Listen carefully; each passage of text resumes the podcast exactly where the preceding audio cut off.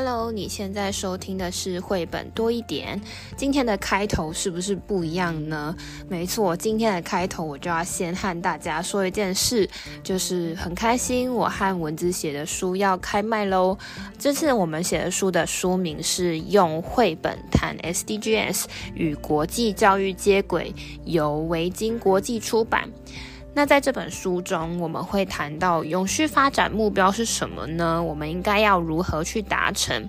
如同书名所提到的哦，SDGs 有十七项目标，我们就搭配了十七个改变世界的人物的绘本故事，像是 Coco Chanel 可可香奈儿、安妮的日记，还有世界上第一位城市设计师艾达。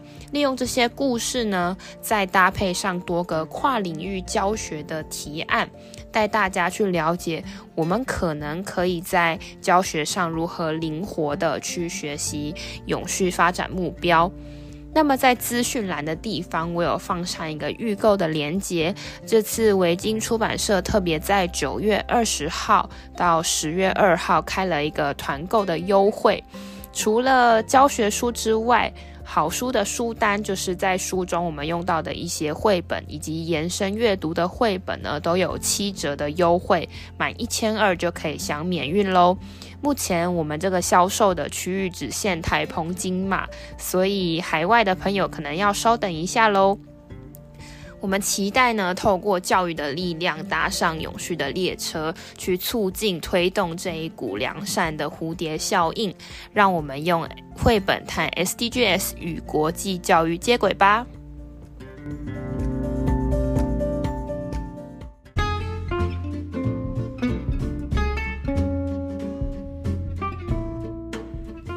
嗨，大家好，我是皮老板蚊子。诶，今天我们要读的这本书，它就是解决一个问题，就是书是怎么做出来的。这这个我真的是看了有感而发。哎呀，偏偏蚊子一天到晚教书，我看了觉得哎呀，相当的厚实啊。为什么呢？因为一般的绘本呢、啊，就是神奇的三十二页就解决了，这个可是有两本的重量，七十八页，要告诉大家书怎么做出来的，而且呢，不只是嗯、呃、文字故事怎么写，连插画是怎么产生的，怎么画出来的，是真的完完整整一本故事书。绘本有图文怎么诞生的？因为这本书它的前身其实就是两本书，它的诶这本书的英文名字是 What do authors and illustrators do？就是因为它本来是两本，就是第一本就是诶作者是做什么，第二本是插画师是做什么的。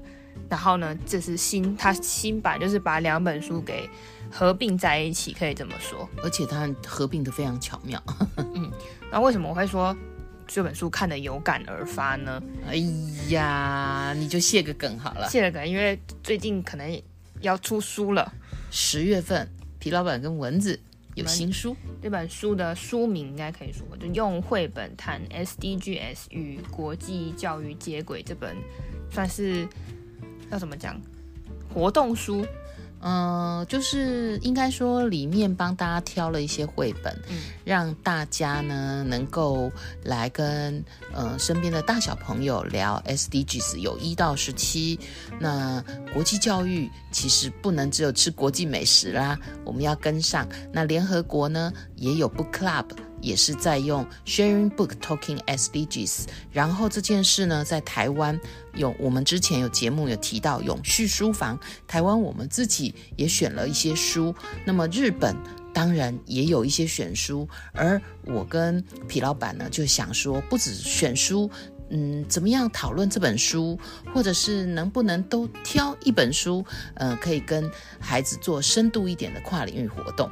嗯，里面我也设计了一些活动，我自己是觉得蛮好玩的。到时候作品出来再跟大家分享。哎，不不不，不小心一开头就开始工商时间了。哎，就是啊，我们今天我们是要来说，我们今天读这本书特别有感，是因为我们成为作者啦。对，我们成为作者，所以读这本书的时候特别有。虽然我们做的书不是绘本，就插画的部分不是我们自己来，不过真的是跟那个我们。配合的这个插画的绘者也是有一些讨论，所以在看这本书的时候，觉得嗯，真的就是这样。好，首先我们来看一下这本书吧。书是怎么做出来的？它前前半部分就是作者是做什么的，后半部分就是会者是做什么的。因为故事书就是会有文字跟图画的两个部分要相互结合嘛。嗯，而且呢，它的续写手法很特别哦。它其实呢，都用两个角色呢在对照讨论。那我们还是一样要先来看一下这个作者为什么会写这样一本绘本呢？因为他本身就是一个作者，而且他常常被问到这样子的问题，就诶，作者都在干嘛？作者的工作是怎么样子？然后他自己也有一些呃绘本的作品，大概从他。从他的第一本书是一九八一年就出版了，叫做《亨利与红条》，就开始他的创作的这个职业生涯。然后在这一路上啊，可能会去介绍自己的书啊，嗯，有些演讲就常常被问到这样子的问题。就像在台湾，常常学校里面都与作者有与作家有约，他也常常到各地去分享。就小朋友很热情，问了他很多问题，他就画一本书来解答喽。嗯，那这本书翻开来之后，第一页他就是给你了几个问题。第一个，作家都在做什么？然后插画家都在做什么？那真正的作家跟插画家他们怎么互相的去配合？在这本书里面，它有其实我觉得写的还蛮仔细的。虽然它是绘本哦，其实如果你有写作计划或会成为绘本创作者，它还蛮蛮值得参考是个入门书。嗯。那在里面呢，其实作家怎么不外乎就是要写一个故事。哎，故事没有灵感，这个这个没有灵感这件事情，哎，就是我上礼拜就这么刚好听了一个演讲，这个演讲是一个台湾的绘本老师的一个分享。哦，叫童佳老师，你知道吗？啊，知道啊，我们还约要见面呢。对，他就是在分享说，真的很多人问他说，他的这些绘本的故事灵感都从哪里来？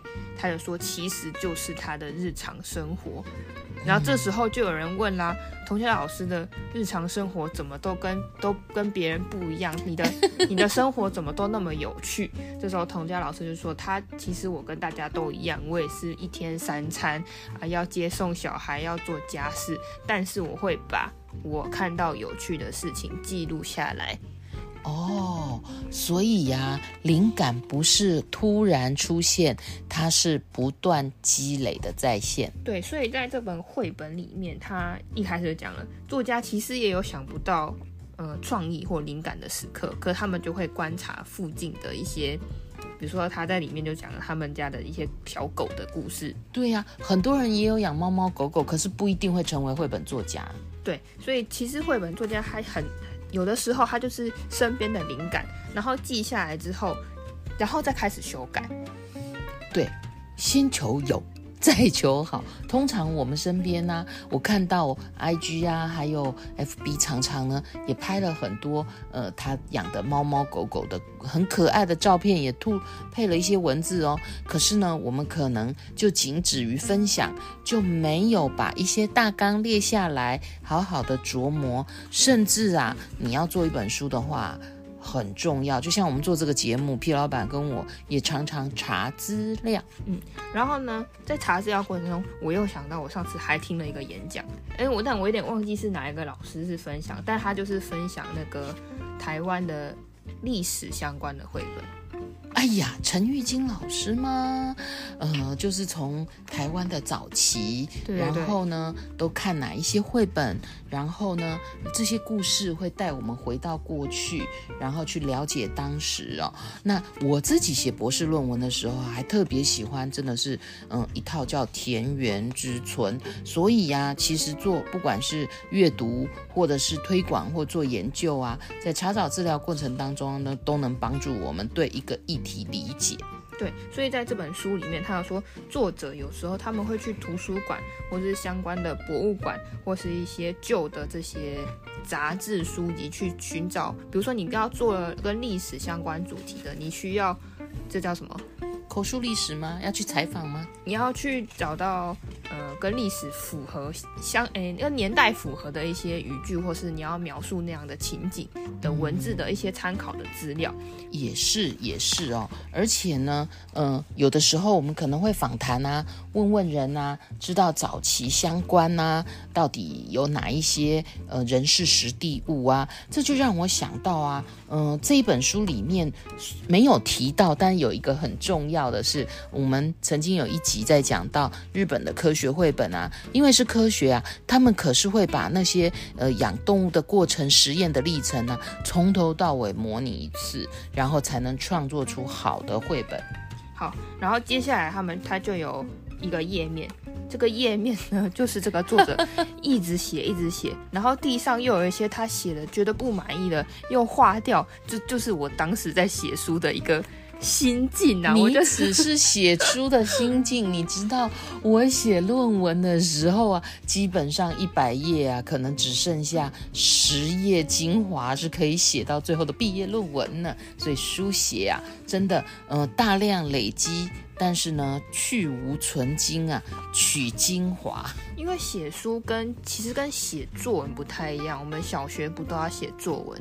嗯，要考试要考作文，有时候要写日记，它是有一个规范限制的。比如说，你就是写六百字，你就是起承转合，最好还有一些成语，再加上一些名言佳句，哇，你就会五颗星，又成为作文补习班了。对，但是你要写，比如说故事或是写书的时候，它要求的是你要讲清楚一件事情。那在这个过程，你就会除了你自己。描述之外，他这边也也提到，作者有时候会把他们的故事读给家人听，读给朋友听，因为你写的不一定你自己看很顺，可是别人不一定理解，因为你写出来的东西就是要让别人看得懂嘛。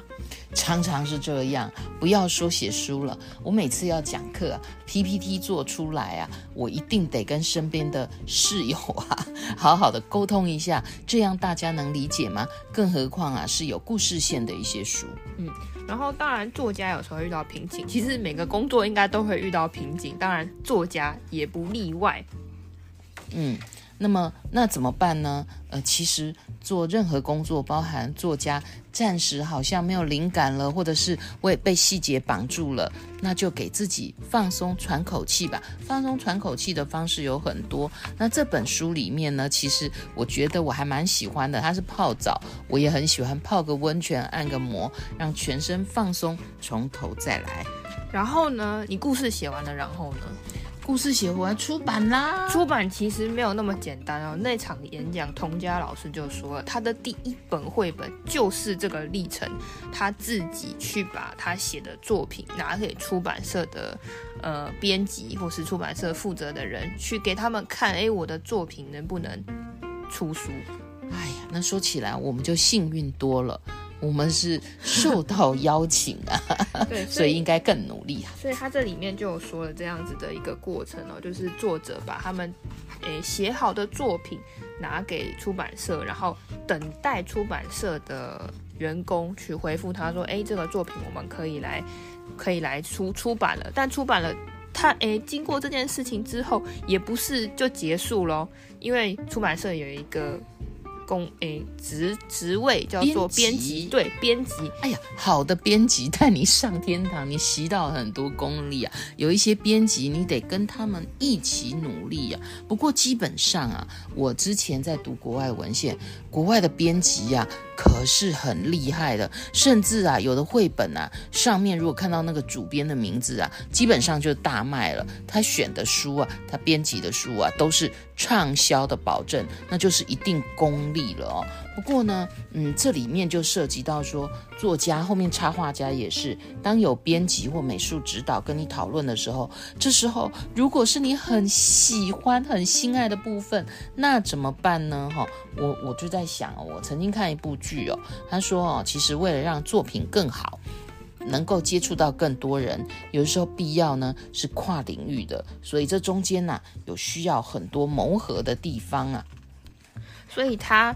这个编辑的工作其实蛮复杂的。其实，因为我一开始也不知道编辑这个工作是在做什么，我也是透过这一次有这个机会写书，然后再看这本书，我就觉得真的是很很真实，很真实的感觉。就编辑会告诉你说，这边可能漏了一个什么啊，那边可能怎么修改会比较通顺啊。它就是在这个故事里面，它有点像漫画的形式跟你跟你这样子的描述，就它会有文字，然后诶画面上会有小格的漫画，就两个人在对话。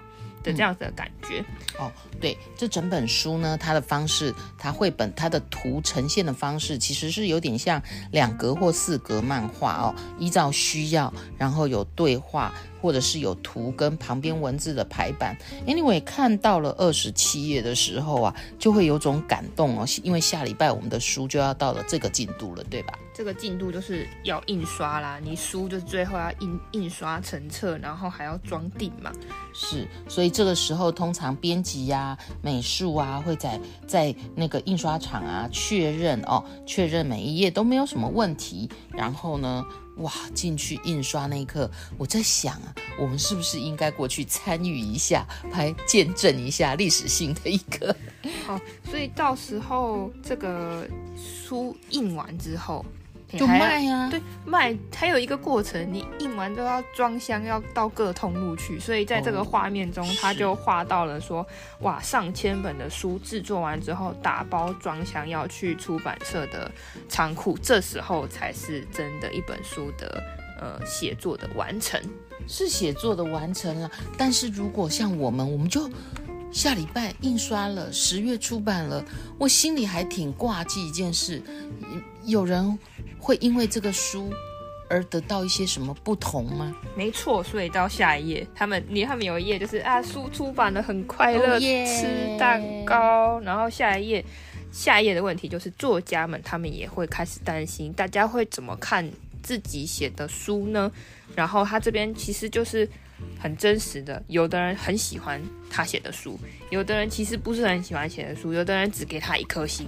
哎呀，那我们是不是也要心理准备了，在一颗跟五颗之间，心有所摆荡？然后呢，还有他最后面的这一块也说到，有些作家他会到学校，会到图书馆跟大家直接的见面。哎呀，这样好害羞，皮老板你得露脸了。见面会吗？是啊，还要签名了，我要去练签名了。这下半集就留给你了。你你 也太过分了吧！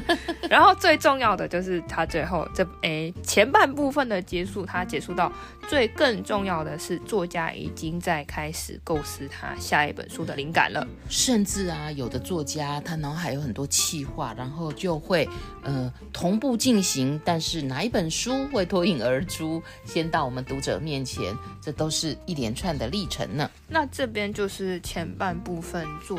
作者或是作家，主要是，诶、欸，着重在文字方面的一本书诞生的过程。那后半部分就是插画家，插画家这是是在做什么的？他们是这本书给我们的答案是，他们透过图画来说故事。我觉得啊，绘本啊是没有办法没有图的，甚至有一种叫做无字绘本，图诉说一切呢。因为他在这本。诶，绘本里面有这个三十九页的地方，它就有一个这个叫绘本的分镜吧，应该是这样讲。嗯、它这个分镜就是说草图绘本从绘本是左右左右这样两面嘛，那有的是跨页，有的是大跨页，一整面可能是一幅图，有的是可能左边是一幅，右边是一幅，它就这样子的去安排。诶，这样说草稿就是绘本的。嗯诶，图画的草稿，嗯、他这边举的是杰克与魔豆，你要经典啊，就是这就是有一个问题啦，文字这么多，你要选什么东西放在一页？那你那一页里面要画什么？而且呢，最好啊是文字描述的，透过这个图啊，他会看得更精确。对，所以其实我觉得这个我用想的，我觉得还蛮困难的，因为作者可能。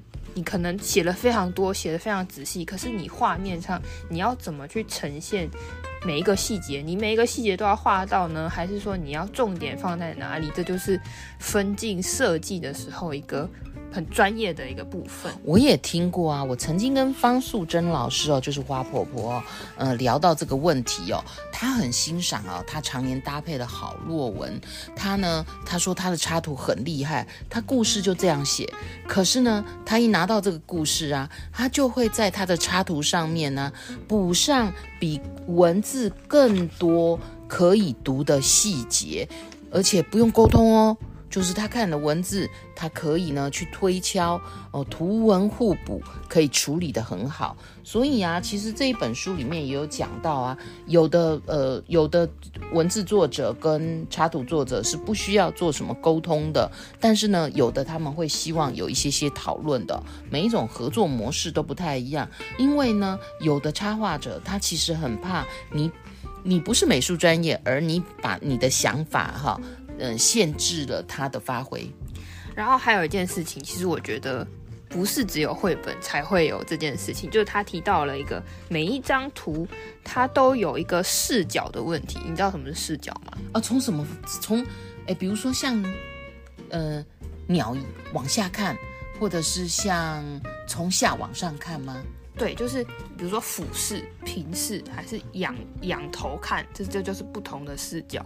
嗯、那这个视角它所造成的视觉的冲击就不一样。像我们之前不是有看一本书叫做《看不见》，嗯，它的视角就非常特别，就是每一本故事书它的画面的这种视角一样，都是比如说它是要种豆子的这个过程。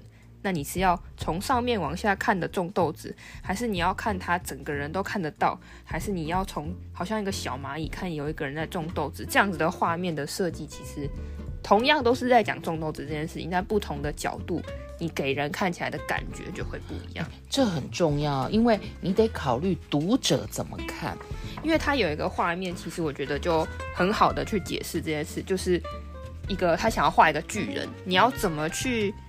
怎么去描述说哇，这个巨人真的很大尺度？嗯，这个巨人在哪？他第一个页面的设计就是说这个巨人很大，你看你可以看到整整个巨人，然后跟一个很小的杰克。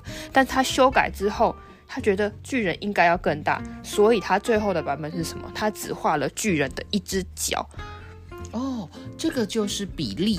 就是在尺度里面呢，那一只脚，而且旁边有个小朋友，这看起来就相对的比那个他还留了想象，脚之外的身体呀、那个还有身高啊，就留给了读者一个无限想象的空间。对，所以这个视角其实跟构图就很有关系，像是大家现在人手一只手机，常常拍照，其实就是视角的这个这个一样的问题，诶，不是问题，一样的一个概念，就是我们要怎么样去看不同的事物，去把它记录下来，可以留下最大的一个冲击感，或者说那个画觉的呃画面的一个震撼感。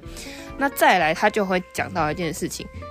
每一个插画家的画风都不一样，真的，我也有我喜欢的。我记得呢，之前我们有聊过蔬菜六勇士，嗯，它是一个比较复古风的，可有人就比较喜欢多彩多姿的，有的人喜欢线条的，有的人呢喜欢各式各样。就不要讲动，不要讲绘本好了。动画其实也是啊，不同的公司做出来不一样，像迪士尼做出来的，跟日本的这个叫什么吉普力吗？嗯，做出来的风格是不是就很不一样？所以这个就是也是呃绘诶绘者每一个绘者的画风的问题。嗯、那每个绘者本身就不同哦，那他使用的呃颜料，或是说这个。叫做什么工具也会造成这个画面上有不同的感觉。比如说你是用呃蜡笔，还是你用水彩笔？我想到阿罗有之彩色笔，对对对。所以他们不同的绘者，他们也有可能也有自己喜欢或自己擅长的工具。有的人就喜欢用黑白的，有人喜欢用铅笔，有人喜欢用色铅笔，都有不一样的。他所诶，每一种这种叫美术材料，它画出来所呈现的感觉会不一样，笔触会不一样。是，不知道大家有没有买 iPad？有一个 APP 叫做 Procreate，应该非常红。这 Procreate 它里面有非常多不一样的画笔，每一种画笔画出来的感觉就不一样。哎呀，现在科技真的太好用了。之前可能你要有非常多各式各样的画笔哦。那同样的呢，有一件事就是你我们写文字的可能也会写了一堆，然后用不上。然后画画呢也是哦，就怎么看，要不要换个材料，换个视角，呃，也会有很多画其实不被用上的哦。然后还有一件事情，哇，这本书的这个含量真的很大。还有一件事情就是说，故事书的画面，除了书的里面每本诶本体每一页之外，书的封面跟封底其实也是需要画的一个部分。真的啊，它有时候呢就是一个小巧思，事实上把它打开来，有时候是一个大跨页。这个书的诶封面跟封底，其实我以前。真真的不在意，应该是应该是说，应该是说，我以前在看绘本的时候，就是我不会特别留意封面跟封底有什么不同，因为你拿到书的时候，没有人应应该说没有人特别提醒你，不会突然把一本书书封面跟封底这样子平着打开来看，有时候这个绘者是设计他们是一体的，是啊，有时候是分开的，所以这个地方是。嗯，我想可能很多人并不会特别注意到的事情，而且还有一件事情，这这本书我们下次有机会跟大家分分享好了，是我很喜欢的一本书，叫做《苏丹的犀角》啊，犀牛的一个故事。对，他这本书的绘者，我真的听了，我真的是哇，太应该说太强了，它的封面跟封底。是有设计之外，这个卖书的时候不是有一个书腰？书腰，它这个书腰也是一体，他自己设计好，是有他想要表达的理念，就不是单纯写推荐的那样子。他的那个颜色啊，还有它书要拿下来跟放上去，是它有已经配合好，跟它的封面配合好的。说到这里啊，大家如果手上啊有。有收藏精装书、精装绘本的习惯，有一些绘本的设计呀，真的是一个 bonus，一个彩蛋哦。你把那个呃整个那个外面的那个书书书封拿下来啊，里面。它的封面会是另外一种设计哦，所以呢，其实，嗯、你听了我们节目哦，千万不要再错过哦，回头把你的绘本或借来的绘本，或到图书馆去看一看哦，书的封面跟封底打开来看看有什么巧思。如果它有书衣的话，你把它打开来看看，里面是不是会有不一样的封面，甚至是扉页哦，扉页它为什么用那个颜色？有时候扉页就会设计一些很有巧思的，像我们之前说过故事。是，有时候都有跟大家分享。好，那这个书的最后面，它其实有已经帮大家设计了一个小活动了，就是作家跟插画家的养成计划。对啊，所以各位其实都可以是一个作家跟插画家。怎么说？现在这个自媒体这么发达的时代，不知道大家有没有用 Instagram，也会没有用 Facebook？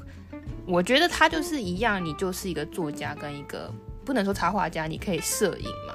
你也有可以用不一样的视角，也是艺术工作者。对，所以你就可以去描述你的文字，你要配上什么样的图片，其实就是精神上跟这个是一样的。对，所以呢，其实你常常在呃 po 些什么，那很可能就是你你的一些灵感的由来哦。然后呢，如果有一天你是系列收集，试着看看把图文做一个整合，你也可以是一个作者哟。因为我在查资料的时候，我发现有一个 Instagram，因好像是台湾人，他做的就叫做他的，可能是他自己创的名字，叫做 IG 为绘本。IG 不是可以放很多张图吗？好像是九页吧。他就是因为他不是翻的书，他就每一页都是图。图上面就有字了，就好像看故事书一样。是，我我再找出来再贴给大家 分享。再贴给大家。所以其实我觉得这本书这一本书虽然它讲的是作家跟插画家，但它的概念其实应用是很广的。它其实啊，有时候我们说现在很流行 input output 嘛，你呃图像笔记啦，然后配图配文啊，你在跟别人分享一些你想分享的事物或所学，我觉得概念都是相同的。好，那最后我们一样有几个问题要留给大家。第一个是，如果你是作家，或是你画，你是画家，你想要做一本什么样的书？这个故事其实，诶，这个问题其实还蛮难的，蛮大的。因为我记得小时候。好像有暑假作业吧，要做一本书，要做一本小书，大家都在想你要每一年都要做。对啊，我好像有做哈。是啊，你还有一些作品在仓库。反正就是暑假作业，不知道现在小朋友暑假作业还有没有这个做一本小书？不知道大家是不是很头痛？不然就买这本书来看好了。他应该会。平常的语文课好像大家还有做小书，然后呢，有时候是用一。一张纸就可以做一本书了，用一些技巧，有机会我们再跟大家聊风情书、折页书。那么最主要的啊，除了这些形式之外，是你想做什么主题，有系统跟大家分享。那第二个问题跟第三个问题就一起问好了，就是因为这本书的含量很多，它真的很厚。看看这本书，虽然它是绘本啊，但是我看的很，也不能说生硬，就是里面。你没有仔细去了解的话，它其实有很多过程你没有办法想象。比如说，就像封面好了，书是怎么做出来的？你先都不要翻开，你能不能回答出里面的一些过程跟一些细节？其实我觉得可能很多人会一时难以回答。所以，假设你看完这本书之后，你觉得一本书的诞生有什么步骤是让你最惊奇的？有什么步骤是让你觉得最困难的？嗯，这是留给大家的问题。然后我还有一件事情忘记，我要补充给大家，就这本书，它的出版社是这个麦小麦田出版社。小麦田出出版社的这本，为了这本书呢，它其实有做一个影片，在 YouTube 上就可以搜寻到它的这个影片里面的内容呢。就是实际拍给你看这本书印刷的一个过程，到这个印厂里面，就是书怎么做出来的。这本书，对，它怎么做出来的？直击现场，有点绕口，就是这本书怎么做出来的。然后你就会看到，哎，这本书它要要先要印刷嘛，印刷完之后，你每一页要怎么装订在一起？装订在一起要装箱，然后要送到。大家的手上，这个影片我也在下面分享给大家好了。好，今天的知识量不知道是不是太大，这今天的这一集的节目也是比较长。那我们今天读的这本书，再跟大家分享一次，是书是如何，诶，书怎么做出来的？就是故事书怎么写，插画、插插插图画是什么？完整的去公开一本书诞生的过程。如果你喜欢今天的节目，欢迎分享给你的朋友，可以在评论区留下你的答案哦。我们下个故事见，拜拜，拜拜。